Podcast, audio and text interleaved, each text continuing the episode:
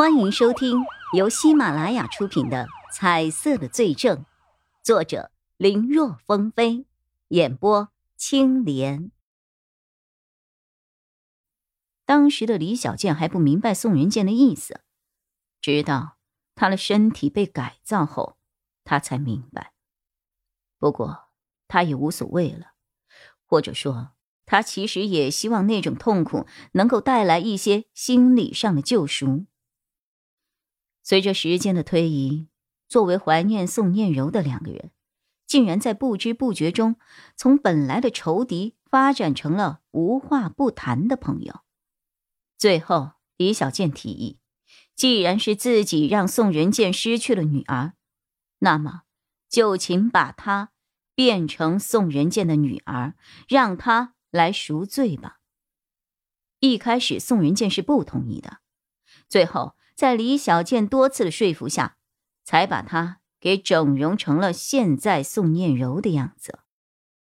案子结束了，宋仁健对罪行供认不讳，剩下的就是移交司法机关进行审理了。李小健，或者说是宋念柔，他说：“如果宋仁健被判死刑的话，他不会独活；如果宋仁健被判有期徒刑。”多少年，他都等。对于这种说辞，叶一辉和钟离眼都不知道该怎么说。李小健从头到尾就是一系列案子的受害者，一个正常公民的行为，他们无权干涉。案子结束了，叶一辉和钟离言等人却没有往日破案时的喜悦，大家的心情都异常的沉重。这种气氛持续了好几周都没有完全消散。档案室，叶哥，你怎么还看好浩人的卷宗啊？档案室的警员看叶一辉又跑来借调好好人的卷宗，不仅有些好奇。叶哥，这不都结案了吗？好，我就想看看，总结一下这个案子里自己哪些地方做的不够好啊？叶一辉笑着。把负责档案室的警员听的是满脸的崇拜，叶哥真是勤奋呐！我要向叶哥学习啊！叶一辉笑了笑，不置可否。他心里很清楚，自己可没有嘴上说的那么冠冕堂皇啊。他看好好人的卷宗，是为了找出其中的问题。虽然没有证据，但冯丽的颜色告诉他，对于好好人的死，对方是有所隐瞒的。可到底为什么会隐瞒呢？难道还有共犯？或者说，真如他所想，冯丽不愿意承认这个受到极大关注的案子是他人模仿作案所为？根据调查显示，现场除了郝浩仁的足迹之外，还有他的妻子高玉、冯丽、一个被辞退的管家，以及另外一个无法确定身份的人。只是。那个足迹没有办法确定是否和案子有关系啊，但是如果结合冯丽身上的颜色，叶雨会觉得那个足迹的主人或许就是真正的犯人，即使不是犯人，也绝对是能够让这个案子有重大转机的线索指引者。叶一辉现在就是想从卷宗中找到那个人的线索，又或者是。找到冯丽和这个案子没有关联的足够证据来，而且必须在冯丽判决下达之前找到，否则判决一下达，想要翻案就会很麻烦。错了就是错了，如果不能敢于直面错误，路只能越走越歪；但如果能在审判之前找到线索，那就能够避免错误。时间就是一切。叶一辉仔细看了一个多小时，但依旧没有任何发现。这已经不是他第一次来看了，可惜每次都没有什么进展。没办法，这个案子属于他个人私下在查而已，时间精力都不够。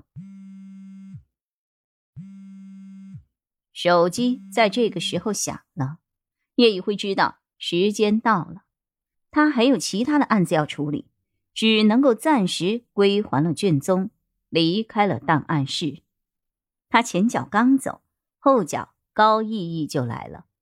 他以借阅其他卷宗为由，趁机看了上一个借阅人的信息，这才是高逸逸此行的目的。自从上一次他听到了叶一辉直接问宋仁建是不是你的时候，他就发现叶一辉有些不寻常。虽然大家都比较倾向于宋仁健有嫌疑，但是当时调查的人里没有一个人像叶一辉那样肯定对方有罪的。高毅也感觉到了，叶一辉对于线索和凶手的感觉异乎寻常的准，总能够发现一些别人没有感觉或者没有察觉到的东西。叶一辉又在看父亲卷宗，莫非这个案子还真有什么问题啊？高逸逸本来想暗中观察观察，但这个事情牵扯到他的父亲，他很难静下心来。他倒不是认为郝浩仁无罪，但再有罪，也应该是交给法律给予公平公正的处罚。如果这里面存在问题，那他必须调查清楚。不管是出于私心还是其他什么，高逸逸很想弄清楚叶一辉到底在查什么。这样的心情下，高逸逸没有坚持几天，就忍不住打电话约了叶一辉，说好久没有看电影了，想约着一起看电影。叶一辉也答应了。看完电影后，两个人在路边吃着龙虾，各种吐槽影片，聊得很开心。吃喝差不多了，两人 A A 之后，叶一辉开了口：“你今天约我来。”应该不只是单纯看个电影、吃个饭吧？我能够感觉出来，从今晚一碰面，你就有什么想说的，只是一直在迟疑。我不知道你想说什么，但如果有什么困难，我要是能够帮上忙的，你直接说就好。能做的，我自然会做；做不到的，我也会直接拒绝的。我高逸逸还以为自己隐藏的很深，没想到。表现的这么明显。本集播讲完毕，感谢收听，更多精彩内容，请在喜马拉雅搜索“青莲嘚不嘚”。